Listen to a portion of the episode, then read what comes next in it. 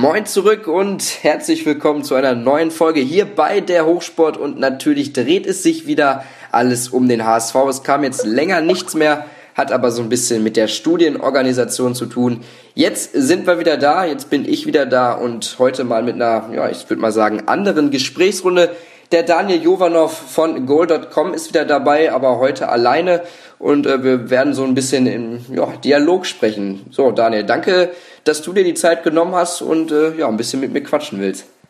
Ja, danke für die Einladung. Bin natürlich gerne, gerne dabei, um über unser geliebtes Thema HSV zu sprechen, auch wenn äh, außer dem Pokalerfolg es im Moment nicht so viele positive Ansätze gibt, aber zumindest sind wir eine Runde weiter im Pokal und das ist ja sehr erfreulich im Moment. Das ist auf jeden Fall erfreulich. Ich bin auch ganz anders aufgewacht, muss ich sagen, heute Morgen. Aber bevor wir dann zu den ja, negativen Dingen kommen müssen, das ist ja auch ein bisschen so die Pflicht, fangen wir doch einfach mit dem Positiven an. Daniel, wann gab es zuletzt ein 4 zu 0 vom HSV? Ja, das habe ich gestern äh, via Twitter und Facebook mal die Community gefragt und ähm, wenn diejenigen äh, richtig lagen, dann war es, glaube ich, das 4 zu 0 gegen Braunschweig in der Saison 12, 13. Also, Stimmt, ja, richtig. Das war irgendwie, glaube ich, am Anfang, am Anfang der Saison. Und das ist ja mittlerweile schon drei Jahre her. Insofern ähm, erleben wir erleben wir ein 4 zu 0 nicht allzu häufig. Deswegen kann ich es verstehen, dass der ein oder andere es vielleicht ein wenig ausgiebiger gefeiert hat, als es ähm, als üblich oder als es angebracht wäre. Ich habe es nicht getan, ähm, aber nach dem 4 zu 0 damals gegen Braunschweig gab es ja auch so eine Phase, wo man dachte, jetzt kommt der HSV. Ähm, kann man jetzt aber nicht sagen, nach einem 4 zu 0 gegen Halle, oder? Nee, das darf man nicht überbewerten. Und ich glaube, dass die Protagonisten beim HSV es eben auch nicht tun. Also sie bewerten diesen Sieg äh, auch an der Höhe mit Sicherheit nicht, nicht über, ähm, weil äh, ja, wenn wir ein bisschen ins Detail einsteigen, ich meine, was ist das für ein Signal, wenn du als Bundesligist und mit einer so aufgepimpten Mannschaft, also einer Mannschaft, in die du so viel Geld reingesteckt hast, wenn du dann gegen einen Drittligisten gezwungen bist, mit sieben defensiven Spielern zu starten, weil du spielerisch sonst überhaupt keine anderen Möglichkeiten hast, außer den Ball lang zu spielen, den Ball abzugeben, den Ballbesitz dem Gegner zu übergeben und dann in Umschaltmomenten, die, die, es ja in dem Spiel gab, die ja auch erfolgreich abgeschlossen worden sind, das Spiel für dich zu entscheiden. Also normalerweise, wenn man das, sich das von der Spielanlage anguckt, der beiden Mannschaften, dann hätte man eigentlich auch zu dem, zu dem Schluss kommen können, Halle war der Erstligist und der HSV war der, war der Drittligist. Da hast du auf Konter gespielt, ne? Ja. Normalerweise hätte man einen solchen Auftritt dann eher von dem Drittligisten erwartet der den Ballbesitz komplett abgibt, der sich zurückzieht und den HSV machen lässt. Das wäre wahrscheinlich auch die richtige Strategie gewesen, aber da hat sich der HSV an dem Abend äh, taktisch cleverer angestellt und hat auch in der Höhe halt verdient gewonnen, weil sie ihre Chancen exzellent verwertet haben. Es waren ja nur vier.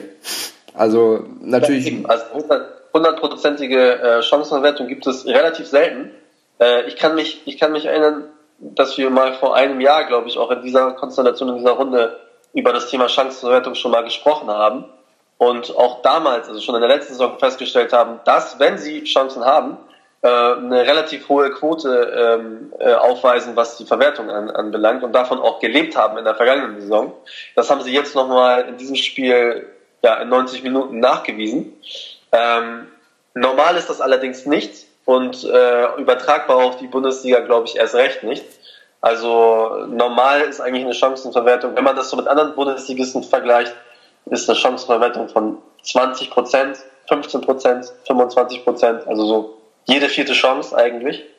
Das würde bedeuten, der HSV müsste sich nochmal deutlich mehr Chancen erspielen. Und es gab gestern einen sehr lustigen Tweet eigentlich, der das sehr gut zusammengefasst hat. Der hat gesagt, Chancenverwertung können wir, jetzt brauchen wir nur noch Chancen. Ja, habe ich auch gelesen. Bezug auf die Bundesliga. Genau, das war der Kollege HSV Schweiz, glaube ich, auf Twitter. Genau, Grüße an dieser Stelle. Ähm, eine andere Sache. Es wäre ja auch an sich wirklich nicht schlimm, wenn die Chancenverwertung nur 15 bis 20 Prozent ist. Aber jetzt hat der HSV wenige Chancen gehabt auch. Äh, ich erinnere an das Freiburg-Spiel, wo Bobby Wood alleine auf den Kasten zuläuft, setzt ihn an den Pfosten und so hat sich dann das Rad weitergedreht. Anderes Thema. Markus Gistol, du hast es angesprochen, der konnte gar nicht anders als so aufzustellen. Aber trotzdem 4-3-3 an sich eine Variante, über die wir vielleicht reden müssen für die nähere Zukunft? Ähm, ja, klar. Also es geht aber ja gar nicht so sehr um Formation. Also es geht gar nicht so sehr, was ist meine Grundordnung, weil die ist ja sowieso situativ immer anders. Also äh, in, in, im Angriff sind die Außenverteidiger ja auch weiter hochgerückt, dann hast du vielleicht, lässt sich ein Sechser fallen, dann hast du, kannst du auch von einem 3-5-2 oder 3-6 einsprechen oder wie auch immer. Die, die Grundformation ist gar nicht entscheidend, sondern es geht eigentlich mehr darum, um die Art und Weise, ab wann der Gegner angelaufen wird, ab wann er attackiert wird, wie weit sich eine, eine Verteidigungslinie oder wie weit sich die Ketten zurückziehen.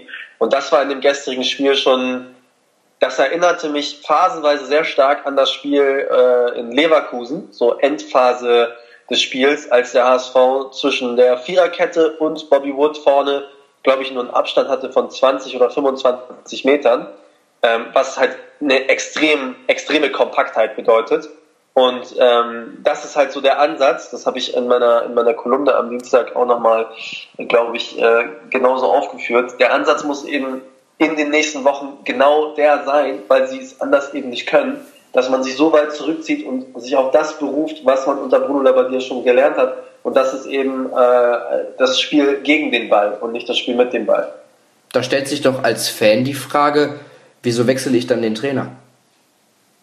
Das ist die Frage, die ich mir ja auch stelle. Also wenn Markus Gistol nach vier Wochen, die ja mittlerweile da ist, auf die auf alte Fragen auch nur alte Antworten oder keine neuen Antworten präsentieren kann, dann muss man eben den Sinn und Zweck dieses Trainerwechsels hinterfragen und muss äh, Bruno Labbadia quasi nachträglich recht geben, dass er mit der Art und Weise, wie er Fußball gespielt hat, ja nicht, nicht, nicht verkehrt lag. Ähm, natürlich kann man sagen, ja, ein Trainer ist doch da, einer Mannschaft was Neues beizubringen.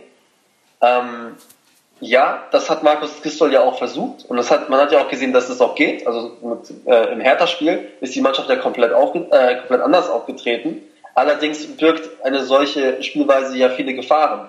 Und vor allem dann, wenn du personell nicht so besetzt bist, dass du das auffangen kannst. Und das war der HSV halt nicht. Das ist nicht das Versäumnis des Trainers, sondern das Versäumnis des Managements, eben keine, äh, keinen Ersatz auf den oder keine Verstärkung auf den relevanten Positionen verpflichtet zu haben. Insofern war das nicht möglich, in irgendeiner Weise eine andere äh, Spielweise da durchzuziehen. Und Markus Pistol musste jetzt nach vier Wochen, in denen er die Mannschaft ja kennengelernt hat, zu der Erkenntnis kommen, dass äh, man sozusagen den Bruno Labbadia Fußball weiterspielen muss. Natürlich mit einigen, vielleicht einigen anderen. Also ich kann mir ehrlich gesagt nicht vorstellen, dass Bruno Labbadia so eine Aufstellung gewählt hätte, wie Markus Gistol es jetzt gemacht hat, weil äh, Labbadia war eher konservativer in seiner Auswahl. 4 zu 3. Aber ähm, Markus äh, Gistol hat da eben was, also so in, in den Nuancen, in den Details, macht er dann vielleicht einige Dinge anders, die dann in so einem Ergebnis wie gestern münden, in dem 4 zu 0. Äh, du sprichst diese Nuancen, Nuancen an. Ähm, ich fand es gut, dass dann ein Holtby, ein Müller oder ein Hans ja, den Denkzettel bekommen haben, Jungs, so geht das nicht auf Dauer. Ihr sitzt jetzt auch mal draußen und dann packe ich auch mal wieder einen Matthias Ostscholek rein da auf im linken Mittelfeld und ich finde, der hat sein, sein bestes, äh, ja mit sein bestes Spiel beim HSV fast gemacht, äh, als er jetzt mal Mittelfeldspieler war. Wie hast du ihn da gesehen? Ja, ich fand es auch erstaunlich, dass er, dass er auf der Position äh, funktioniert hat. Ähm, ich finde es aber auch, äh, wie du es gerade schon angesprochen hast, auch sehr gut, dass Markus Gistol quasi in dem Spiel auch gezeigt hat, dass so der Leistungsgedanke eben auch gelebt wird. Also es gibt, es gab überhaupt keinen Grund, überhaupt keine Veranlassung, Louis Holtby und Nikolai Müller und auch Aaron Hunt in, in irgendeiner Weise weiterspielen zu lassen, weil sie äh, vor allem Holtby und Müller mit zu den schlechtesten Spielern beim letzten Spiel gehört haben. Insofern ähm, hat er die Konsequenzen gezogen. Ähm, äh, Matthias Ostscholek ist ja jetzt auch nicht so als Spieler bekannt, dass er sich in irgendeiner Weise hängen lässt, sondern der hat auch immer, auch in der, in der Vergangenheit immer engagiert gewirkt, ist aber in seiner, in seiner Ausführung, in seiner Auslebung äh, seiner Rolle damals eben sehr limitiert gewesen. Jetzt hat er eine neue Rolle dazu gesprochen bekommen und hat das eigentlich ganz gut gemacht. Ich glaube, er war sogar, war er nicht sogar an einem Tor beteiligt? Am zweiten von Bobby Wood, dann hat er auf ihn durchgesteckt, ja. Hat den Ball von Santos bekommen, äh, sich gedreht genau. kurz und dann auf Wood gespielt, der hat sich dann behauptet und das, das 2-0 gemacht, ja. Ja, genau, also war sogar an einem Tor beteiligt und ähm, hat das ganz gut gemacht. Ob das jetzt eine Konstellation ist, die auch in der Bundesliga funktionieren kann, das wird, wird eine spannende Frage. Also im Grunde genommen hat Gistol ja nichts zu verlieren. Aber er hat ja gestern schon gesagt, wir mussten dieses Spiel separat betrachten und wir mussten auch separat gucken, wer passt zu diesem Spiel. Deswegen glaube ich nicht, oder ich habe große Zweifel, dass, dass er das genauso auch in der Bundesliga umsetzt. Prinzipiell, wenn ich jetzt mal so überlege, wäre es ja irgendwie auch so ein bisschen, dass man die linke Seite dicht macht. Also ähm, Ostscholek und Santos sind ja zwei gelernte Linksverteidiger. Vielleicht, dass man da dann nochmal ein Stück weit eine Absicherung für, sein, für seine Spielweise hat. Also er bevorzugt ja das aggressive Offensivpressing, dass man da mit am besten drei Mann auf den Ballführenden losrennt und den dann auch schnell bekommt und, und zum Konter ansetzt. Ähm, ist ja vielleicht dann doch eigentlich eine Überlegung. Also du sagst, das kannst du dir eher nicht vorstellen, aber wäre es nicht ein Stück weit noch eine Absicherung für ihn? Ja, ich glaube, die Überlegung war auch in dem Spiel insofern, dass man, dass man einfach Balleroberer braucht. Ja, und das ist ja eben das, was ein Defensivmann äh, eben können muss, äh, Bälle zu erobern. Das ist ja auch äh, dann eine, eine Qualität von Oscholek. Ich glaube auch bei aller Kritik, dass seine Zweikampfquoten auch nicht immer die schlechtesten waren. Ähm, letztendlich aber irgendwie zu wenig nach vorne passierte. Und in diesem Spiel war einfach gefragt, dass man Balleroberer hat. Und das waren ja alle drei im Mittelfeld. Also Gideon Jung, Hauptaugenmerk ist auch äh, Balleroberung. Und die beiden Außenverteidiger sind ja auch dafür da, Bälle zu erobern und Bälle zu gewinnen. Und äh, das war eben die Überlegung. Natürlich, wie ich schon gesagt habe, was hat Gistol denn jetzt schon zu verlieren? Also, äh, beziehungsweise was sind denn seine Alternativen? Also soll er jetzt wieder Louis Holt wieder zurückstellen, der ähm, mehrere Spiele jetzt schon in Folge an spielentscheidenden äh, äh, Szenen beteiligt ist, die zur Niederlage auch geführt haben oder die Niederlagen auch eingeleitet haben, der ja auch verunsichert wirkt, überfordert wirkt, wenn man sich das anguckt gegen Frankfurt, wie er da zusammengestaucht wurde von René Adler. Also ich glaube, da ist das Selbstvertrauen gerade bei Null. Und dieser Spieler kann der Mannschaft im Moment nicht helfen. Bei den anderen Spielern ist es ja so, auch bei Matthias Oscholek, der wird ja ein bisschen Selbstvertrauen getankt haben. Der wird sich ja auch denken, ich bin hier ja nicht komplett abgeschrieben, sondern der, der Trainer findet in irgendeiner Weise Verwendung für mich. Und das will ich jetzt bestätigen. Insofern gäbe es auch Argumente dafür zu sagen, ja, wir machen es genauso weiter und versuchen eben uns so weit zurückzuziehen, dass äh, eine Mannschaft wie Köln ähm, ja, sich da die Zähne ausbeißt an uns. Wobei man aber auch sagen muss, auch im gestrigen Spiel war das ja nicht so, dass der HSV über 90 Minuten eine souveräne Defensivleistung abgeliefert hat, sondern ja. im Grunde genommen immer dann, äh, das Tor geschossen Richtig. hat, als es der perfekte, also es war immer ein perfekten Zeitpunkt. Also immer dann, wo, wo äh, Halle gerade dran war, anzugreifen oder auch das Tor gedrückt hat, gab es einen Konter, ein Gegentor und dann hat man sie moralisch auch oder psychologisch halt auch gebrochen.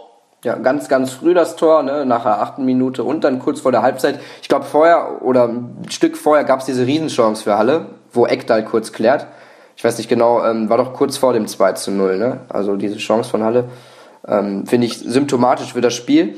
Aber ich wollte noch, auch noch auf was anderes hinaus. Stichwort Konter haben wir jetzt ein bisschen drüber geredet. Ähm, eigentlich hat man doch die Spieler dafür. Also Philipp Kostic, der ja an sich sehr limitiert wirkte, also in der Zeit, in der er jetzt hier beim HSV ist. Also Körper rein, irgendwie mit dem Rücken zum Gegenspieler, sich umdrehen und versuchen, an der linken Außenlinie lang zu perzen und dann die Flanke reinzubringen. Das war doch irgendwie freier, wenn der Räume hat und, und Raum hat. Also warum nicht sich zurückziehen, ne? Also gegen Köln, finde ich ein guter Ansatz. Sag ich ja, es ist ja genau der richtige Ansatz. Es gibt gar keinen anderen Ansatz als diesen, dass man sich zurückzieht, dass man versucht, Bälle zu gewinnen, ja, dass man sozusagen den, den Gegner in den Situationen erwischt, wo, wo, wo sie ungeordnet sind, ja, wo sie weit aufgerückt sind, aufgefächert sind und dann die schnellen Leute eben in Szene setzt. Und das sind dann eben auch Bobby Wood und äh, Philipp Kostic. Äh, für mich ist halt Philipp Kostic, äh, ich erkenne da viele Parallelen zu Nikolai Müller. Ähm, das sind keine Spieler, die eins, zu eins, eins, eins gegen eins Situationen lösen können, sondern die brauchen halt Raum und Platz. Und äh, sehr gut zu beobachten, immer bei Müller, also immer dann, auch wenn er quasi äh, den Geschwindigkeitsvorteil hat und man sich eigentlich denkt, leg doch den Ball vorbei und sprinte an dem, an dem Verteidiger vorbei, du hast doch die Geschwindigkeit. Mhm. Wenn sich aber, wenn er sozusagen auf einen Verteidiger zuläuft, dann kommt meistens nichts dabei raus. Also Nikolai Müller braucht immer Situationen, wo er, wo der Ball hinter die Linie, also hinter die Kette gespielt wird und wo er halt Platz hat durchzustarten, wo er gar nicht in ein Dribbling verwickelt wird. Und das, sowas ähnliches erkenne ich bei Philipp Kostic auch, der nicht die Qualität hat, 1 zu 1 Situationen zu lösen, sondern der die Qualität hat, wenn er geschickt wird, seine Geschwindigkeit ausspielt und dann eben versucht, einen Pass zu spielen, eine Flanke zu schlagen, wobei die halt nicht besonders erfolgreich waren und nicht besonders erfolgreich sind, oder halt auch selbst äh, zum Abschluss äh, zu kommen. Das können halt beide. Also Nikolai Müller und Kostic sind aus meiner Sicht schon abschlussstark oder haben schon einen ganz ordentlichen Schuss, äh, den sie da einsetzen können. Aber halt immer nur in der Situation, wo sie Platz und Raum haben und Zeit haben, nicht unter Bedrängnis sind, wo sie nicht auf eine Kette zulaufen müssen, sondern wo sie sozusagen, wo die Kette schon ausgespielt ist und äh, sie den Ball hinterherlaufen und nicht auf den Gegner zu. Ja, aber wenn man sich jetzt, also ist, da gebe ich dir recht, wenn man sich das anhört, dann ist das ja quasi den Ball mundgerecht, so nenne ich es jetzt einfach mal, serviert bekommen, dann losrennen, rüberspielen und gut ist, mehr können sie jetzt nicht? Fragezeichen. Naja, ich, also bei Nikola Müller beobachte, beobachte ich das ja schon seit zwei Jahren und habe da sehr selten so eins zu eins Situationen gesehen, in denen er sich durchsetzt. Bei Philipp Kostic erkenne ich eine ähnliche Tendenz. Ja? Also wenn man sich auch mal so ein bisschen in die, äh, in die Saison von Stuttgart hinein äh, oder wenn man da ein bisschen hineinschaut und sich da mal seine guten Szenen anguckt, sind die halt ähnlich. Ja? Also es gibt immer mal wieder so einen Ausreißer, wo er einen aussteigen lassen kann. Aber ähm, auch da zeigt die Tendenz dahingehend, dass es keine, das sind keine Spieler, die die, die dribbeln können. Also es ist jetzt nicht, also nur mal um ein, Gegenbeispiel zu nennen, der, der Dembele von, von Dortmund zum Beispiel. Das ist ja auch ein Außenspieler, der aber, ähm, der kann Spieler aussteigen lassen. Die müssen zum Teil ja gedoppelt werden. Bei Nikola Müller brauchst du den nicht doppeln, sondern du brauchst ihm einfach nur einen Verteidiger hinstellen, der, der quasi den Weg irgendwie mitgeht. Und dann ist die Situation auch schon, schon vorbei. Da kommt dann nichts, nichts mehr. Also dann, dann weiß er schon gar nicht mehr, was er machen wird. Vielleicht hat, traut er sich das auch nicht zu und könnte es vielleicht. Ähm, ich habe es halt nicht gesehen. Er macht es halt nicht. Und das ist halt das Entscheidende. Was machen sie? Und die, die machen es halt nicht. Jetzt haben wir ja vor der Saison diese, also nicht alle, ich möchte da auch dich nicht speziell nennen, aber ähm, es gab ja die allgemeine Stimmung, dass die Flügelzange jetzt mit Kostic, Müller und in der Mitte dann Halilovic und vorne Lasogga, den füttern wir mit Flanken, genau das hat gefehlt und der schmeißt sich dann rein, kopfballstark ist er, abschlussstark, wenn er den Ball in der Box bekommt. Ist er drin? das wurde ja sozusagen proklamiert und äh, jetzt haben wir diese Situation, dass eben nichts passt, nichts ineinander greift und wie du gerade sagst, diese Bälle auch einfach nicht hinter die Kette kommen, sondern sie lang äh, geschlagen werden, limitierte Spielweise. Müller verrennt sich, Kostic verrennt sich. Wir haben also genau das Umgekehrte, was hier eingetroffen ist und dieselbe Stimmungslage. Warum ist es denn, ist es wahrscheinlich nicht zu beantworten, aber hast du vielleicht einen Ansatz, warum es überhaupt im Vorfeld so einen Hype gab um diese ganzen Personalien? War das Verblendung von den Millionen und von den Namen wieder oder was war da der Ansatz? Ja, genau das, was du schon gesagt hast. Also das Echt? ist ja quasi schon, schon gelernt im Umfeld und das ist ja auch wahrscheinlich, äh, reicht es bis äh, in die 80er Jahre, dass man immer vor einer Saison, wenn es Neuverpflichtungen gab, für die man auch eine gewisse Summe investiert hat, immer die Erwartung hatte, jetzt gibt es einen, einen riesigen Sprung, jetzt gibt es einen riesigen Qualitätssprung ähm, ohne da im Detail genau hinzugucken, ob die Dinge denn ineinander greifen, ob die denn passen. Aber warum denn vor jeder Saison? Wieso, wieso lerne ich denn daraus nicht? Ist das nur das Hamburger Umfeld? Nein, das ist allgemein im Fußball so. Ich glaube nicht, dass das ein exklusives HSV-Problem ist. Ich glaube, dass auch bei anderen Vereinen äh, das ähnlich abläuft. Aber nur wenn ich mal, wenn ich mal einen Vergleich ziehe, zum Beispiel zu, äh, zu Frankfurt, also die haben für zwei Millionen oder zweieinhalb Millionen äh, Spieler gekauft oder auch ausgeliehen und haben für elf oder zwölf Millionen Euro Spieler verkauft. Und da ist es natürlich dann auch so, dass die Leute dann eben nicht allzu viel erwarten und nicht allzu viel hoffen und das ist auch eine andere, eine andere Drucksituation. Es ist ja auch nicht, also ich glaube, jeder Spieler, den man fragt, der würde immer sagen, ja, ich lese keine Zeitung. Aber im Endeffekt tun sie es trotzdem. Ja? Und die lesen das ja auch. Also die lesen ja auch, ja, äh, Angriff auf Europa oder Platz 6 bis 8, so wie Kühne es formuliert, und lassen sich davon ja auch in gewisser Weise anstecken. Also die hatten alle ein super Gefühl und die dachten alle, das funktioniert schon. Aber bei genauerer Betrachtung, und das sind dann für mich halt relevant, äh, sind dann halt so Testspiele oder ja, im Grunde genommen sind das ja die einzig aussagekräftigen äh, ähm, äh, ja. Spiele, wo man sagen kann, in welche Richtung entwickelt sich das. Und da war das eben nicht zu erkennen, dass dass die Mannschaft sich jetzt so weiterentwickelt oder dass es so ineinander greift, dass die Erwartungen erfüllt werden könnten. Jetzt gibt's ja, aber ja. Das muss ja, das muss ja auch entsprechend so dargestellt werden und das muss auch entsprechend so benannt werden. Nur ähm, leben wir ja auch in einer Zeit, in der man, das kann ich, da kann ich auch äh, persönlich, äh, habe ich viele Erfahrungen mitgemacht, dass wenn man dann quasi gegen den Strom schwimmt und sagt, Moment, guckt euch das doch mal an, die Testspiele sind doch irgendwie blöd gelaufen und das ist überhaupt nichts, was die, was die dort auf die, äh, auf die Reihe kriegen. Ich kann mich da an einen Testspiel erinnern gegen eine B-Mannschaft eines Sieb, äh, Siebtplatzierten aus der dänischen Liga. Da konnte man das schon erahnen, ja, also in vielen Spielen konnte man das schon er, erahnen. Dann kommt dann aber das Gegenargument, ähm, ja, sagen. Spieler haben ja gar keine Aussagekraft. Ja, ja, genau. Und dann ist die Diskussion ja eigentlich auch schon beendet. Und insofern, ja, es ist halt so gelernt. Und es ist halt klar, wenn man Fan ist, dann, dann hofft man natürlich immer auf, auf eine Besserung. Und insofern ist halt dieser, ja, wie soll ich sagen, diese große Enttäuschung halt da, damit zu erklären, dass man schon wieder auf denselben Trick reingefallen ist. Große Namen, große Summen, kein Detailblick, sondern nur ein oberflächlicher Blick und dann, ja, dann glaubt man, dass es jetzt tatsächlich besser läuft. Ich spreche immer von einem Déjà-vu von 2014. Also für mich totale Parallelen. Also viel Geld in die Hand genommen, große Namen verpflichtet. Ich glaube, 2014 war es dann äh, La Soga, Müller, Kleber zähle ich jetzt mal kurz dazu für 3,5, ähm, ähm, Holpi, genau, ja. sowas. Und jetzt halt nur umgekehrt mit Kostic, Halilovic etc. Und auch da hatte man ja Erwartungen, dass alles besser wird. Und 2015, also nach diesem Jahr, hat man ja ganz kleine Brötchen eigentlich gebacken. Und ich glaube, das einzige Mal in den letzten, boah, zehn Jahren, äh, dass man da ein positives wirtschaftliches Ergebnis, glaube ich, erzielt hat oder nicht so ein starkes Minus. Und dann äh, war die Erwartungshaltung irgendwie auch im Umfeld, fand ich hier auch in den sozialen Netzwerken anders, dass dann da gesagt wurde, oh, den zehnten Platz würden wir sofort unterschreiben und siehe da, war es stabiler. War das nur ein Ausrutscher wegen Chancenverwertung oder so oder hatte das wirklich mal was damit zu tun?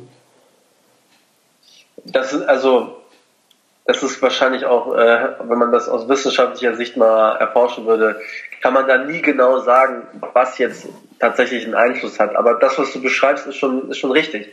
Also nach der Relegationssaison hat ja, ähm, also nach der Relegationssaison 2015, Karlsruhe, hat ja eigentlich keiner vom HSV irgendwas erwartet, sondern die Erwartung war einfach, eine halbwegs ruhige Saison zu spielen. Ja. Dann hat man auf dem Transfermarkt auch nicht allzu viel machen können, hat jetzt keine großen Namen verpflichtet, da war, glaube ich, Alvin Eckwall der größte Transfer. Genau. Den kannte auch keiner, da wusste auch keiner, wer das ist, weil der kam gerade von einem Absteiger aus Italien.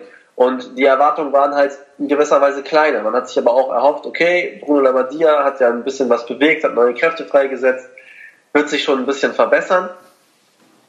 Ich habe das aber auch schon in der, sozusagen in der Analyse der letzten Saison ja schon gesagt. Der zehnte Platz täuschte aber darüber hinweg, was sie tatsächlich geleistet haben, weil es ja viele Spiele gab, wo es, ich erinnere da zum Beispiel nur an das Spiel gegen Hannover, wo Hannover besser war und dann der HSV, also kurz davor war, ein Tor zu fangen äh, und auch dabei äh, war das Spiel zu verlieren, aber das Spiel dann am Ende doch noch dreht und 3 zu 0 gewinnt. Also das sind so Knackpunkte, wo es wo, wo, der, wo der HSV sich halt aus der Bedrohung gerettet hat, aber eigentlich auch zu den Kandidaten gehörte, die mit mindestens um Platz 16 irgendwie oder mit in der Verlosung sind um Platz 16. Also du meinst immer, ja, du meinst immer diese Spiele, wo, wo ähm, der HSV mit dem Rücken zur Wand war, zum Beispiel Hertha oder Bremen oder, oder Hannover und dann das dann rumgerissen hat. Das meinst du, ne? Ja, ja genau. Also mhm. es war ja aber nur, was ich halt sagen wollte, ist der, der zehnte Platz, der suggeriert ja einem nur bei, bei sozusagen ausschließlicher Betrachtung der, der Daten suggerierte einem ja, oh, das ist jetzt aber eine Verbesserung. Ja? Aber diese Verbesserung war eigentlich gar nicht so gravierend oder sie war gar nicht so groß, sondern die Verbesserung war einfach dahingehend äh, zu deuten, dass es Bruno Labbadia, vor allem Bruno Labbadia geschafft hat, weil er halt ein breites Kreuz hat und weil er halt so ein Typ war, der halt sehr viel aufgefangen hat und ich glaube auch, auch in dieser Relegationsphase auch als Persönlichkeit gewachsen ist, dass er es geschafft hat, immer dann, wenn der HSV mit dem Rücken zur Wand, äh, als er mit dem Rücken zur Wand stand, nicht einzubrechen.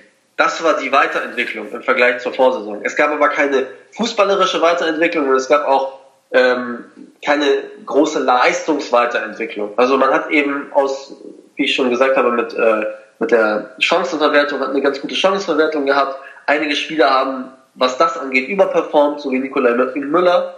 Und, und dann in dieser Kombination, also sozusagen der Mix aus all diesen Dingen. Man ist irgendwie Zehnter geworden, da gab es einen, der hat neun Tore geschossen und fünf Vorlagen geliefert. Dann hat sich jetzt Kühne bereit erklärt, Millionen zu investieren. Und dann kommt halt eben das heraus, was in diesem Sommer eben passiert ist, dass die Leute anfangen zu denken, okay, jetzt sind wir aber wieder so weit, ähm, dass, es, dass, es, dass es sozusagen mal richtig nach vorne geht. Bei genauerer Betrachtung der einzelnen Komponenten, der einzelnen Details wäre man nicht zu dieser Schlussfolgerung gekommen, sondern hätte gesagt, wenn sich auf der und der Position nicht was tut, dann wird es nicht unbedingt besser. Jetzt hat man ja, also ich habe gehört, ähm, in, den, in den Gesprächsrunden, in den Presserunden in Hasewinkel mit Bayersdorfer und Labadia, nachdem dann der Spike-Ausfall in Bochum passiert ist, dass da ja eigentlich der Tenor oder der gemeinsame Klang war, dass man jetzt unbedingt auf der Sechserposition bzw. In der, in der Innenverteidigung was suchen muss und suchen wird. So, und dann äh, habe ich damit auch einfach gerechnet und, und auch einfach gewartet, dass was passiert. Ähm, hat es nicht getan. Das muss ich dann aber schon Dietmar Beiersdorfer ankreiden und nicht Bruno Labbadia, oder? Ja, klar. Also der Verantwortliche für die Zusammenstellung des Kaders ist in erster Linie Dietmar Beiersdorfer.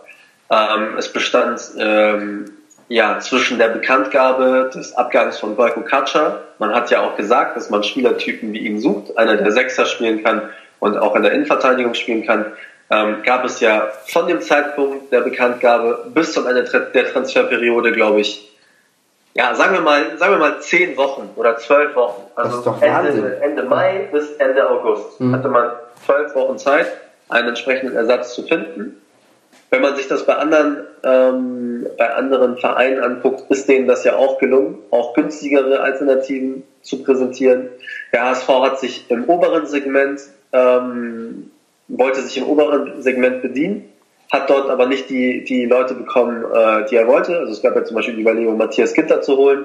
Da weiß ich schon relativ früh, als das erste Gerücht aufkam, äh, weiß ich schon, äh, da bekam ich einen Anruf, wo es dann hieß, also keine Chance, absolut keine Chance. Trotzdem war Matthias Ginter noch weitere zwei, drei Wochen in, äh, in irgendeiner Weise ein Thema. Also man hat sich, glaube ich, in vielen Punkten ja nicht flexibel genug gezeigt äh, oder nicht handlungsschnell gezeigt, um auf bestimmte Dinge zu reagieren, sondern hat zu lange an bestimmten äh, Personalien festgehalten, die nicht realisierbar waren. Hat man, ja, wollte ich gerade fragen, hat man sich überschätzt dann einfach? Schlichtweg naiv überschätzt? Also, ich weiß nicht, ob das überschätzt ist. Es gab, jetzt, es gab ja Diskussionen, es gab unterschiedliche Vorstellungen zwischen Bruno Labbadia und Dietmar Beiersdorfer, was die Frage nach einem Sechser und nach einem Innenverteidiger angeht oder nach einem, der beide spielen kann. Die konnten sich dann nicht auf einen Kandidaten einigen, obwohl es mehrere gab. Es gab zum Beispiel den, den äh, äh Didi, so, äh, der aus, aus Belgien, ja. glaube ich, der Nigerianer, der junge Spieler, der schon relativ früh irgendwie zu haben ge gewesen wäre. Da gab es auch diesen, ähm, diesen Wilhenna, glaube ich, wird da ausgesprochen, auch aus den Niederlanden von, von Feyenoord Rotterdam, genau. Der auch, äh, wo auch frühzeitig, auch von Peter Knebel noch frühzeitig dieser, der Kontakt hergestellt worden ist, wo die Konditionen abgefragt worden sind. Aber man konnte sich äh, nie wirklich auf einen Kandidaten einigen. Das hat auch, muss man eben auch äh, bei aller, ähm, äh, aller, wie soll ich sagen, ähm, auch Bruno Labbadia in gewisser Weise ankreiden, ja? ja. Ähm, dass er sich, dass er wahrscheinlich zu anspruchsvoll war oder zu etwas, etwas verlangt hat, was, was nicht zu finden war auf dem Markt. Ähm, aber man hätte halt einige Kandidaten haben können und äh, wahrscheinlich hätte äh, Dietmar Beiersdorfer vielleicht auch einen Kandidaten einfach durchziehen müssen und sagen müssen, Bruno, den holen wir jetzt. Oder wenn du halt überhaupt nicht mit der Transferpolitik einverstanden bist, dann müssen wir uns trennen. Nur, da sind wir ja wieder bei der Frage, lässt sich das in der Öffentlichkeit verkaufen? Und das ist halt das große Problem. Ja gut, ähm, das hat er ja schon mit Peter Knebel verkauft. Ähm, wir wollen ja auch heute so ein bisschen mal so eine Chronologie, nicht komplett, aber wo, wo so die, die Wurzel des Ganzen steckt, das wird für uns beide natürlich nicht zu ergründen sein, was genau beim HSV da tief im Argen steckt. Wir können das ja nur beziehungsweise ähm, gewisserweise etwas mehr als die Oberfläche ankratzen. Aber ähm, ist es vielleicht da schon der erste Schritt, die, die Entlassung von Peter Knebel? So als starken Mann, der sich auch mal vor die Spieler stellen könnte? Du hast es angesprochen, breiter Rücken, Bruno Labbadia, der ist ja auch nicht mehr da, ähm, aber dazwischen herrscht da dieses Vakuum. Also ist da nicht irgendwo auch schon der Anfang? Oder liegt der noch weiter zurück, dass man, äh, keine Ahnung, Dietmar Beiersdorfer zurückgeholt hat? Ja, eigentlich liegt es noch weiter zurück, aber jetzt, wo du Peter Knebel nochmal ansprichst, das Problem ist ja, dass Peter Knebel auch nicht der starke Mann war. Nee, klar. Peter Knebel musste sich aufgrund der Rucksackgeschichte auch zurückziehen, ähm, war öffentlich angeschlagen, ähm, über ihn wurde sich lustig gemacht, auch innerhalb der Mannschaft hat er natürlich an Autorität verloren durch diese Geschichte.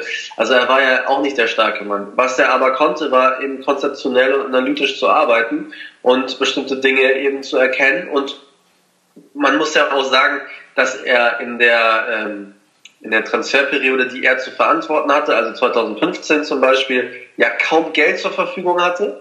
Ja, dann später auch nicht. Also in der jetzigen Transferperiode, da hat er mit Bobby Wood und Tristan Martenia schon mal zwei Transfers äh, eingetütet. Äh, von dem einen sagen wir jetzt schon, dass er wahrscheinlich seinen Marktwert äh, ja wahrscheinlich schon verdoppelt hat und äh, für den es auf jeden Fall ein Potenzial gibt, den irgendwann mit Gewinn zu verkaufen und der ja auch Leistung bringt. Ähm, aber er war halt nicht der starke, der war halt nicht der starke Mann, der irgendwas abfedern konnte. Aber man muss ja auch dann auch genau hinhören, was die Leute sagen. Also wenn ich dann zum Beispiel Bruno zugehört habe, der dann eben gesagt hat, ja, Peter war halt irgendwie mein Ansprechpartner. Der war halt für mich da, mit dem konnte ich mich austauschen, mit dem konnte ich reden. Und der hatte in gewisser Weise eine, eine, eine Wichtigkeit in der, in der Konstellation. Leider ist es ja dann so verlaufen, dass Dietmar Beiersdorf ihn auf Druck von außen eben entlassen musste. Ansonsten hätte er eben keine weiteren Millionen bekommen. Und ist dann wiederum ähm, mehr oder weniger völlig vorbereitet, unvorbereitet, nicht vorbereitet, unvorbereitet in die Transferperiode 2016 gegangen und hat dann ja quasi bei Null anfangen müssen, weil man ja nicht mehr in den unteren Regalen geguckt hat, nach preiswerteren Leuten, sondern in den oberen Regalen. Aber das ist doch Wahnsinn. das ist doch einfach schierer Wahnsinn, wenn man das so hört. Da, was gibt es denn da für eine, eine plausible Erklärung? Weil äh, Dietmar Beiersdorfer kann ja jetzt auch nicht äh, ein, ein, ein Mensch sein, der sich nach ganz oben beim HSV sitzt und von gar nichts Ahnung hat. Warum? Warum? ist für dich wahrscheinlich auch nicht zu beantworten, ne? Ähm, du musst doch mal die Frage. Äh, ja, warum, warum geht er, begeht er denn diese Fehler, die er jetzt wieder begangen hat, zwei, drei, viermal? Der ursprüngliche Fehler liegt in der Saison 2014. Ähm, Dietmar Beiersdorfer ist ja zum HSV gekommen und wollte eigentlich, also vor der Ausgliederung, also als, als es noch ähm, Thema war, wer übernimmt welche Position, wollte Dietmar Beiersdorfer eigentlich nicht Vorstandsvorsitzender sein. Das war auch eine sehr gute und eine sehr richtige Einschätzung von ihm zu sagen, das ist aber gar nicht meine Rolle. Ähm, dann konnte man aber offensichtlich also da gibt es auch unterschiedliche Meinungen. Jeder erzählt es ein bisschen anders, die Geschichte, aber ich versuche es mal, versuche mal so das Mittelding äh, aus unterschiedlichen Geschichten zu erzählen, dass man sich eben auf keinen anderen Kandidaten einigen konnte oder dass kein anderer geeigneter Kandidat die, die Rolle des Vorstandsvorsitzenden übernehmen musste und dann mal Beiersdorfer mehr oder weniger da hineingedrückt wurde und gesagt wurde, ja gut, die, die macht den Vorstandsvorsitzenden, du hast ja die Strahlkraft, äh, die Leute finden dich gut und ähm, du kannst ja, du, du hast ja auch eine gewisse Art, bestimmte Dinge miteinander zu verbinden. Also sowohl die, diejenigen, die ausgetreten sind, als auch diejenigen, die jetzt dir hinterher jubeln und sagen, du bist der richtige Mann.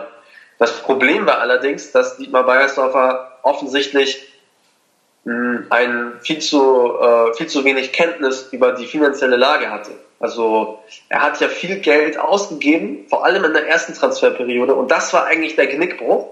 Ja, hat viel zu viel Geld ausgegeben, was der HSV gar nicht hatte in der ersten Transferperiode für Spieler, die er relativ spät geholt hat und wo man bei genauerer Analyse hätte sagen müssen, passen die eigentlich zu unserem Weg? Also passen die eigentlich zu dem, was wir hier, was wir hier ausgegeben haben? Hätte man sagen müssen, nein, es passt nicht. Es passt auch nicht, ähm, mit was für Verträgen und was für Gehältern wir sie ausstatten und auch nicht, was für Ablösesummen wir, wir für die bezahlen wir müssen uns eigentlich anders orientieren auf dem Transfermarkt und eine andere Transferstrategie fahren. Er hat sich für einen anderen Weg entschieden, mit dem Gedanken, dass wenn er nicht solche vermeintlich gestandenen Spieler holt, mit Erfahrung, mit, äh, einem gewissen Renommee, mit, gewissen, mit einer gewissen Ausstrahlung, dann würde der äh, HSV sehr wahrscheinlich wieder um den äh, Nichtabstieg spielen.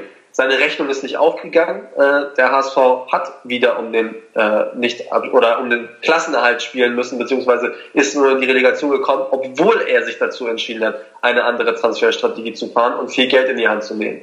Und aufgrund dieser Transferstrategie und aufgrund dieses finanziellen Gebarens in diesem, äh, in diesem Zeitraum hatte, hatte, das hat sozusagen Auswirkungen gehabt auf die weiteren, auf die nächsten äh, Saisons, wo man damit beschäftigt war, den finanziellen Kollaps abzuwenden, weil man einfach zu viel Geld ausgegeben hat, was man nicht hatte. Aber das ganz große Übel steckt doch eigentlich noch weiter zurück, oder? Also das meine ich meine, das war ja jetzt nach der Ausgliederung.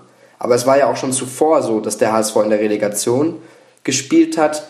Ähm, Gab es da einfach zu viele Sportdirektoren, die entlassen wurden, zu viele Trainer, die entlassen wurden? Ja, wahrscheinlich. Wo, wo steckt da der Ansatz? Einfach im, in der zu hohen Erwartungshaltung von sich selber, dass man sagt, wir müssen hier wieder in die Champions League.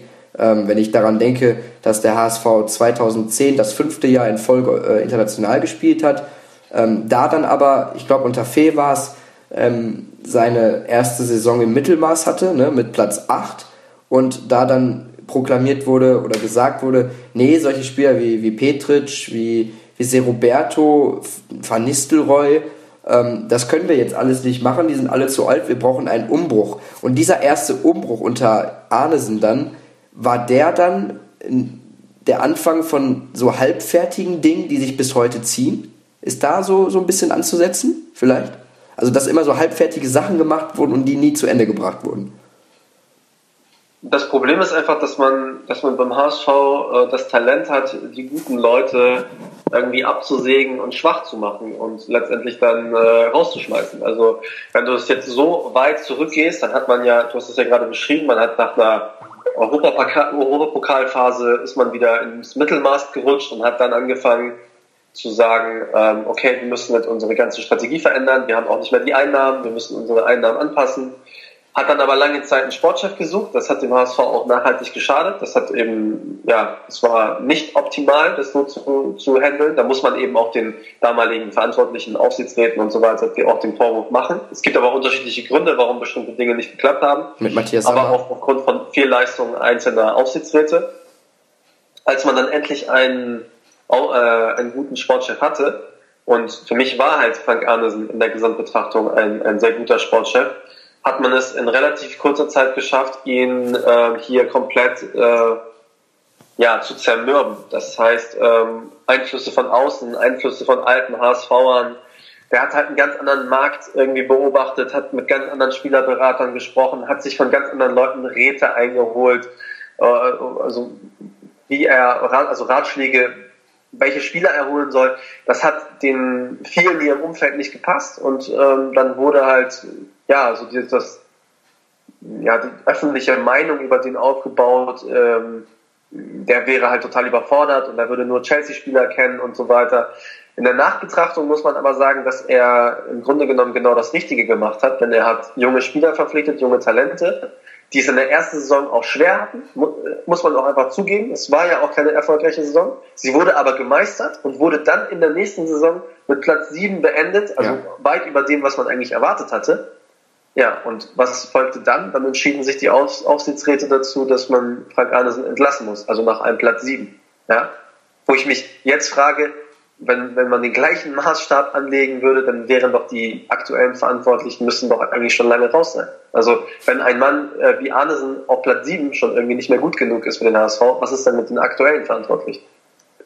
Ja, ähm, apropos Saison meistern und dann besser spielen. Das war dann das Gespann Fink und äh, Frank Arnesen. Also nochmal zusammengefasst, war das für dich eigentlich das, wo du dir auch für die Zukunft was erhofft hättest? Fink, Arnesen oder möchtest du Thorsten Fink da außen vor lassen? Ja, es gab, es gab ja unterschiedliche ähm, Auffassungen der beiden. Also die konnten ja irgendwann überhaupt nicht mehr miteinander.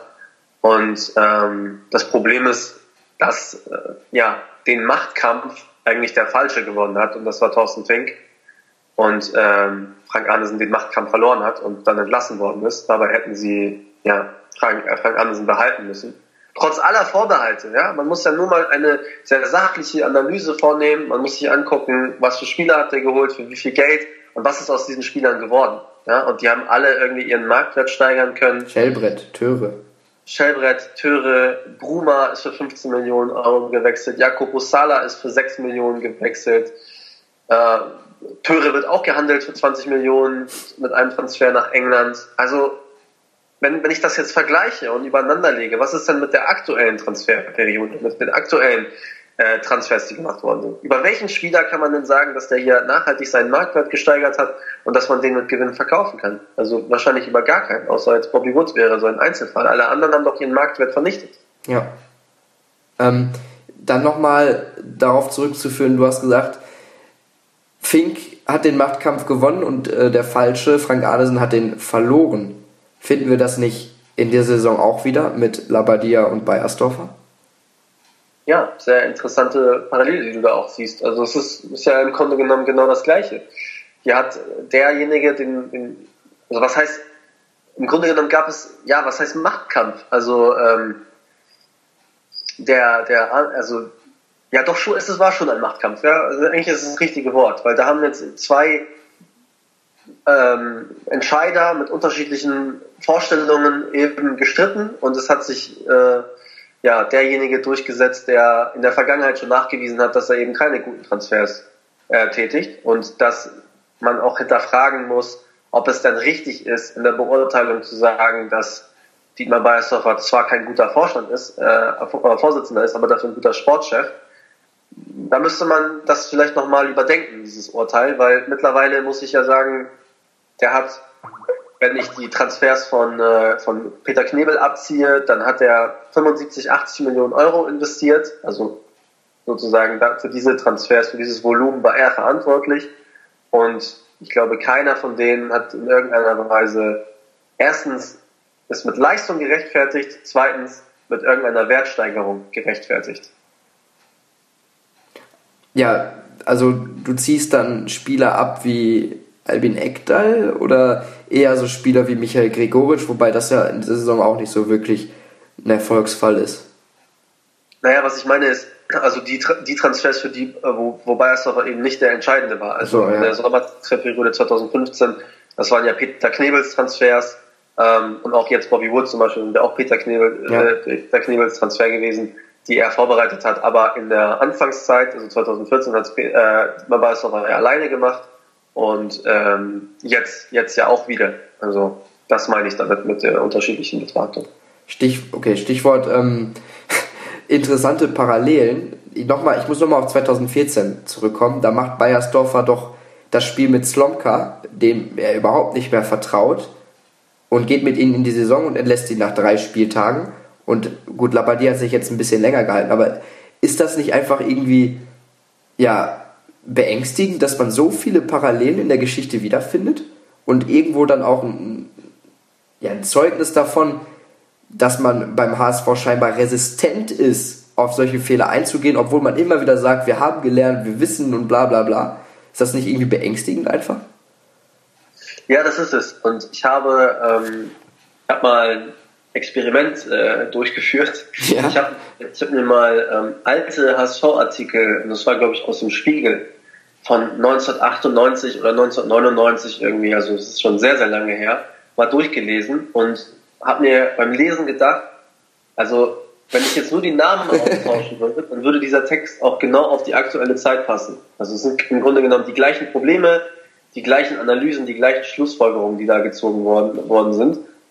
Und aus welchen Gründen auch immer zieht sich das wie ein roter Faden durch die Geschichte des HSV. Es sind eigentlich immer die gleichen Dinge, gleichen Probleme, die gleichen Machtkämpfe, die da geführt werden und äh, finanzielle Probleme und, und sportliche, unterschiedliche Auffassungen in der sportlichen Ausrichtung des Vereins also warum es da keine, keine Veränderung, warum es da keine Verbesserung gibt, das kann ich auch nicht beantworten. Aber das ist nicht nur ein Problem von 2014 oder 2012 oder 2010, sondern das zieht sich jetzt schon seit 20, vielleicht sogar schon seit fast 30 Jahren durch die Geschichte des HSV. Also ist dieser, dieser große Verein, dieser Name HSV eigentlich dann schon so zum Scheitern verurteilt? Muss man das so klar sagen?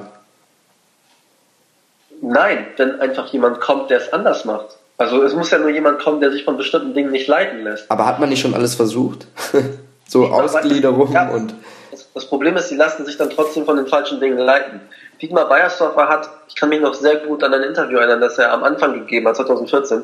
Da hat er gesagt, wir müssen uns beim HSV davon lösen, unsere Entscheidungen danach zu treffen, ob diese Entscheidung irgendwelchen Journalisten gefällt, ob sie dem Umfeld gefällt, den Supporters, den Ultras, den Aufsichtsräten und sonst wen. Ja? Und da habe ich gesagt, das ist eine sehr richtige und sehr gute Erkenntnis. Das Problem ist, dass er die gleiche, dass er, dass er es aber genauso gemacht hat wie seine Vorgänger auch. Wenn man sich zum Beispiel anguckt, den Transfer von Ivica Olic, ja, das ja. war ja nur ein halbes Jahr, glaube ich, nach, ähm, nach der Amtsübernahme, haben sie sich dazu entschieden, Ivica Olic zurückzuholen. Und da stand der HSV vor der Entscheidung, holen wir Ivica Olic zurück oder holen wir Paulo Guerrero zurück? Ja, ich kann mich äh, noch an die Verhandlungen damals erinnern. Ich hatte da auch Kontakt äh, aufgebaut nach Brasilien und diesen, also es gab tatsächlich Verhandlungen. Also war tatsächlich ein Thema. Man hat sich dann aber für den Ivica Olic entschieden, weil man wahrscheinlich auch im Hinterkopf hatte, den Paolo Guerrero, den kannst du hier in Hamburg nicht mehr bringen, weil der hat mal irgendwie keine Ahnung, auf dem Behindertenparkplatz geparkt, der hat eine Flasche geworfen, der hat sonst irgendwie gefeiert, der hat sonst, also hat irgendwie Mist gebaut. Und der Ivica Olic war doch irgendwie hier der, der Heilsbringer, das war doch der, Publikumsliebling, ja. In der inhaltlichen Analyse, in der sportlichen Analyse wäre der Transfer Paolo Guerrero aber richtiger gewesen. Das ist nämlich ein Spieler, der kann Bälle festmachen, der kann ein Spiel besser machen, der kann sich durchsetzen, der hat eine Mentalität. Der kann Tore der, schießen der kann auch Tore schießen, ja, der kommt mit Selbstvertrauen, der hat irgendwie eine gewisse Ausstrahlung, ist auch als Typ gereift und der Ivica Ulic war auch aufgrund seines Alters auf dem absteigenden Ast, hat in Wolfsburg von einer Mannschaft profitiert, die funktionierte und ganz maßgeblich von einem Kevin De Bruyne, der funktionierte. Und da hat man eben gesehen, dass das, was man sich erhofft hatte, nämlich an Ivica Ulic aus einem funktionierenden System rauszureißen und in das HSV-System äh, einzufügen, dass das nicht funktioniert. Aber worauf ich hinaus will, ist ja, Warum hat man sich eben dagegen entschieden? Weil der eine öffentlich nicht zu verkaufen war und der andere aber sehr, sehr gut zu verkaufen war. Für den Ivica Olic Transfer haben sie alle, ähm, haben ihnen alle auf die Schulter geklopft. Da hatten die Leute Tränen in den Augen. Da haben sie gesagt, super, Ivica Olic ist ein richtiger HSVer, super, dass er zurückgekommen ist. Den Paulo Guerrero, da hätten wahrscheinlich alle das erste, was irgendwie in den Zeitungen gestanden wäre, irgendwie Skandalprofi, ähm, gibt es jetzt wieder Probleme, wenn er zurückfliegt nach, nach Peru, ähm, weil er ja Flugangst hatte und so weiter. genau diese, diese Dinge hätte man dann wieder ausgekramt. Und davor hatte man eben Angst. Und was hat das Ganze dann auch, du hast gesagt, man muss sich von diesen Öffentlichkeitsentscheidungen lösen. Das wurde doch, glaube ich, auch im Leitbild verankert, ne? Hört man davon, davon hört man gar nichts mehr. Was war das eigentlich? Was war dieses Leitbild? PR? Ja. Dieses Leitbild war, war war ein, war ein guter, ein interessanter Ansatz. Es gibt unterschiedliche Ansätze, wie man es machen kann. Also es gibt einmal den Ansatz, man gibt es von oben vor, oder es gibt halt den Ansatz, man arbeitet es von unten nach oben. Und sie haben sich dafür entschieden, es von unten nach oben zu arbeiten. Das heißt, man nimmt alle in den Prozess mit. Und im Grunde genommen ist nicht das, ist nicht das Ergebnis entscheidend, sondern der Prozess dahin. Also du machst alle, die daran mitgearbeitet haben, auch mit verantwortlich. Du gibst ihnen ein Stück Verantwortung auch ab. Ich finde das gar nicht so schlecht. Mhm. Also ich finde auch den, die ganze Idee dahinter fand ich auch gar nicht so schlecht. Ähm, auch in der Situation, in der sich der HSV befand. Also so ein bisschen am Boden liegend und kommen, alle Mitarbeiter holen wir jetzt ran und wir überlegen uns, wofür soll dieser HSV eigentlich stehen und das sind die Werte, für die ich kämpfen will. Ja, das Problem ist aber, wenn du es von ganz oben eben dann mit Füßen trittst, ja, wenn du dann gegen dein eigenes Leitbild verstößt, dann vergisst du an Glaubwürdigkeit. Und das haben sie mehrfach getan. Also zum Beispiel Entlassung von Peter Knebel, Entlassung von Bruno Labbadia. Ja, da gibt es ja auch eine Passage, wo es heißt, wir treffen unsere Entscheidung unabhängig von irgendwelchen Investoren, also so sinngemäß. Das ist ja auch absurd. Also es wird genau das Gegenteil getan. Ja. Jetzt haben wir viel, sehr viel über Vergangenes, über Falschgemachtes, über Hoffnungsloses, über Versagen gesprochen. Du hast ja auch im HSV-Talk äh, da auch schon drüber gesprochen, über das Versagen von Dietmar Beiersdorfer, was wir ja auch einfach so klar betiteln müssen. Ähm, du hast aber auch einen Artikel verfasst vor kurzem, eine Kolumne, mögliche Lösungsansätze. Was machen wir jetzt zum Schluss dieser Sendung? Wir wollen ja nicht mit so einem desillusionierenden und, und ja, melancholischen Klang hier rausgehen. Was gibt es jetzt noch für Hoffnungsschimmer oder für Lösungsansätze, dass der HSV auch im nächsten Jahr wieder Bundesliga spielt, weil aktuell sieht es trotz des 4 zu 0 gegen Halle ja wirklich düster aus. Der Punkt ist ja, dass das, was wir jetzt auch gerade hier gemacht haben in diesem Dialog oder überhaupt eine Auseinandersetzung mit der Vergangenheit, ja, sehr wichtig ist, aber von vielen eben nicht gewollt, weil sie sagen, ja, kramt irgendwelche alten Geschichten aus. Nein, aber es ist aber sehr wichtig, hm. sich mit der Vergangenheit und den Fehlern der Vergangenheit zu beschäftigen und dann auch die richtigen Schlüsse aus der Vergangenheit zu ziehen, denn die Vergangenheit sagt dir etwas darüber aus, was in, deiner, was in der Gegenwart passiert und was auch in der Zukunft passiert. Also im Grunde genommen ist das, was die Gegenwart, äh, was in der Gegenwart passiert, ist ja ein Produkt vieler Fehlentscheidungen in den letzten zwei Jahren oder zweieinhalb Jahren, Richtig. die uns diese Situation gebracht haben. Du hast gerade gesagt, Lösungsansätze. Das sind meine persönlichen Lösungsansätze, meine persönliche Schlussfolgerung, meine persönliche Erkenntnis aus den, aus den Jahren, seitdem ich das hier mache. Ich glaube, dass es dass das Wichtigste ist in einer, in einer Organisation, in einer Struktur, dass du von oben herab, ja, also an der Spitze deiner Struktur eine starke Führung hast, eine starke Führungspersönlichkeit. Eine starke Führungspersönlichkeit mit klaren Entscheidungen, mit einer klaren Linie, mit der gewissen oder mit der nötigen Autorität und auch mit der nötigen Härte bestimmte Dinge durchzuziehen, auch wenn die Öffentlichkeit dann vielleicht sagt, das ist blöd oder das ist nicht so gut, aber man muss halt ein breites Kreuz haben an, an, an dieser Position. Das hat der HSV nicht. Das hat der HSV nicht, wenn man sich die vergangenen zweieinhalb Jahre anguckt. Das ist ja in jedem Interview, in jeder Aussage dokumentiert. Es hat Auswirkungen auf deine gesamte Organisation, vor allem in einem solchen Medienumfeld, wo du die ganze Zeit unter Beobachtung stehst, wie bei einem Bundesligisten. Wenn du etwas vor der Kamera sagst, wenn du etwas in Zeitungen sagst, was du sagst, wie du es präsentierst, wie du argumentierst, mit welcher Überzeugung oder mit welcher Verunsicherung du bestimmte Dinge sagst. Es hat sofort oder unmittelbar auch Auswirkungen auf deine gesamte Organisation, weil jeder beobachtet das doch. Also ich meine, wir als Außenstehende beobachten das doch schon mit Interesse. Aber wie ist es denn für die, die da drin stecken? Also ich meine, auch für die Spieler, die beobachten das auch. Die gucken, die haben auch ein Gespür dafür, wohin verlagern sich bestimmte Tendenzen, wer ist gerade stark, wer ist gerade schwach. Ja? Und wenn ich mir die Führung des HSV angucke, dann muss ich sagen, die Führung ist schwach. Und solange die Führung schwach ist, kann auch die Organisation nicht stark sein und dann kann auch der Trainer nicht stark sein, weil er nur ein Teil dieser Organisation ist. Das heißt, der HSV bräuchte eine starke und klare Führung, mit, auch mit rhetorischer Begabung. Das ist eine sehr wichtige Kompetenz in diesem, äh, in diesem Bereich, in diesem, in diesem Fußballgeschäft. Mit einer gewissen Ausstrahlung und mit ganz klaren Entscheidungen, mit ganz klaren Maßnahmen. Und die würden halt bedeuten, dass, der, dass ein neuer Vorstandsvorsitzender kommen muss, dass dieser neue Vorstandsvorsitzende dann einen Sportdirektor einstellt. Oder, darüber habe ich ja auch geschrieben, man könnte auch äh, Marketing verlagern auf den Vorsitzenden und einen Vorstandssport bestellen, so wie es zum Beispiel bei den Bayern lange Zeit der Fall war, oder auch beim HSV früher gab es ja auch einen Vorstandssport, also einen Sportverantwortlichen, ja, der schon nachgewiesen hat, dass er aus wenig viel machen kann, weil darauf muss man sich eigentlich einstellen.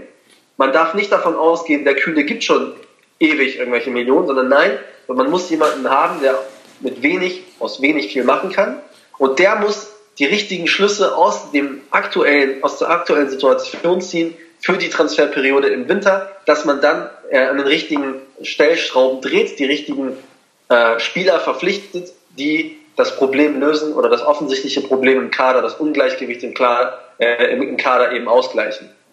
Wen haben wir so, denn da? Das, das ist ja, das ist ja die nächste Frage, das ist ja die nächste Herausforderung, die ich in, in, aus meiner Perspektive, aus meiner Rolle gar nicht äh, abschließend beantworten kann, mhm. weil ich nicht die, nicht die, die Detailgespräche führen kann mit den Leuten.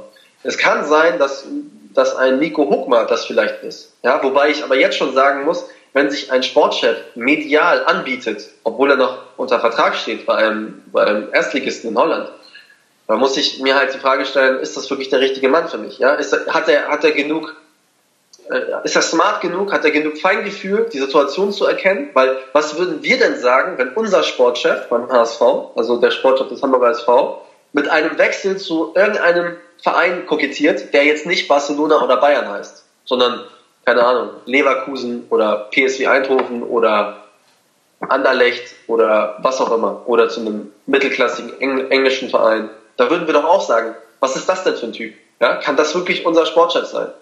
Also wenn sich jemand schon auf die Art und dann auch noch mit der, mit der Begründung oder liefert dann eine Argumentation hinterher, indem er sagt, ich habe aber ein paar Spiele im Fernsehen gesehen. ja.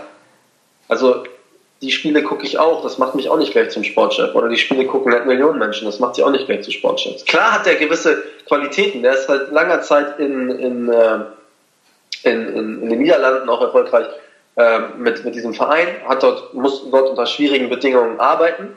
Aber ist es halt, also das wäre jetzt so ein Punkt, wo ich sagen würde, das muss man in der Diskussion mit, mit einbeziehen. Also Pro und Contra. Und das wäre halt Contra für mich wenn, wenn sich jemand schon jetzt dahingehend äußert und sich selbst mehr oder weniger ins Spiel bringt. Das Richtige wäre gewesen, gar nicht zu sein. Also auf jegliche Anrufe von Journalisten äh, so zu reagieren, dass man sagt, ich habe einen gültigen Vertrag bei Herakles Almelo und äh, alles weitere interessiert mich nicht. Auch wenn es die Gespräche gibt, klar, aber muss man ja nicht in der Öffentlichkeit sagen. Kann ich. Weil ja. das muss man ja jetzt wiederum weiterdenken. Was hat das für eine Auswirkung auf den Verein, den er dort hinterlässt? Also er ist ja der starke Mann bei diesem Verein und sagt jetzt, ich will gehen.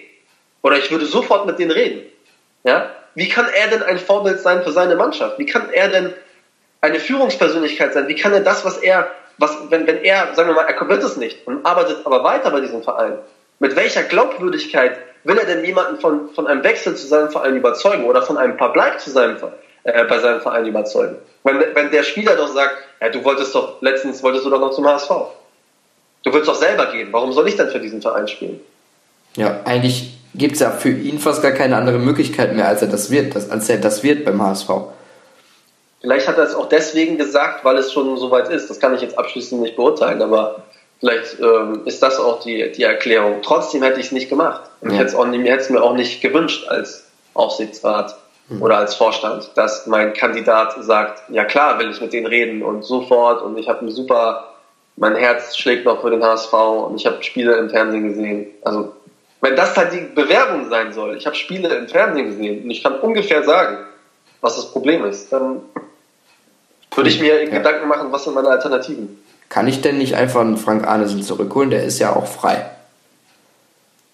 Ja, das wäre, das wäre jetzt so ein bisschen meine naive Wunschvorstellung, dass man den nochmal zurückholt und dem nochmal eine, eine, eine neue Chance gibt, weil er halt aus meiner Sicht eben falsch bewertet wurde. Ich weiß aber nicht, der ist ja jetzt seit 2013 ähm, raus. Der ist in, äh, in, in, Griechenland relativ schnell ähm, rausgeflogen. Der ist in der Ukraine, hat er glaube ich auch nur ganz kurz gearbeitet. Es gäbe auch da viele Gründe, wo man sagen kann, ja, ja vielleicht, vielleicht passt es halt jetzt nicht mehr. Vielleicht hat es damals gepasst und damals war es richtig und es wäre richtig gewesen, diesen Mann zu stärken. Aber vielleicht ist es das einfach jetzt nicht mehr. Ja? Also ich, ich sag nur, ich so als Person, so wie ich ihn erlebt habe, fand ihn halt sehr stark. Ich fand ihn halt sehr gut. Er hat auch eine gute Transferstrategie gehabt. Mhm. Aber ob er das jetzt noch kann oder ob es da intern viele Gründe gibt, die gegen ihn sprechen, ähm, das müssen dann andere beurteilen. Und ich gehe davon aus, dass es da mittlerweile schon einfach zu viel gibt auf der Kontraliste, wo man sagt, okay, das macht keinen Sinn mehr für uns in der Situation. Daniel, Vor allem ist ja. Vor allem, das noch ganz kurz, es wäre ja eine Rückholaktion und Rückholaktionen sind in der Regel eigentlich nie erfolgreich. Also insofern wäre das auch ein Kontraargument. Beim HSV nicht, das stimmt.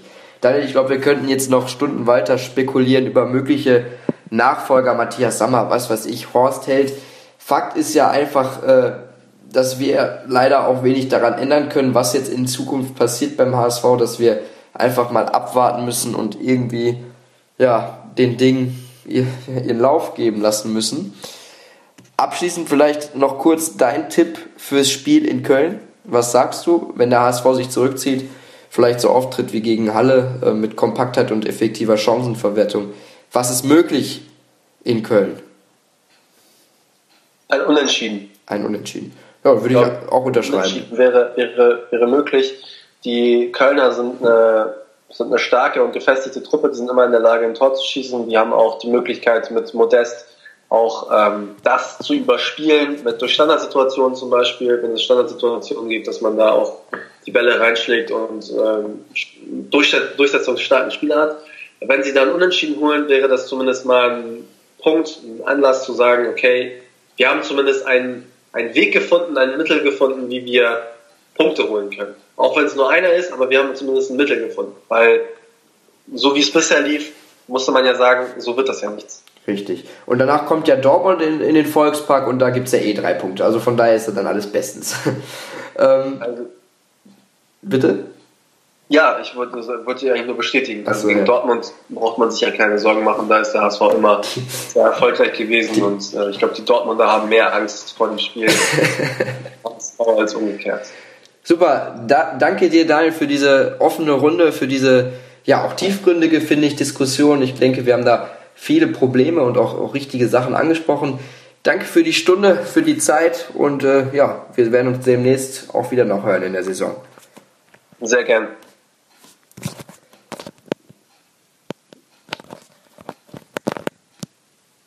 Ja, was jetzt?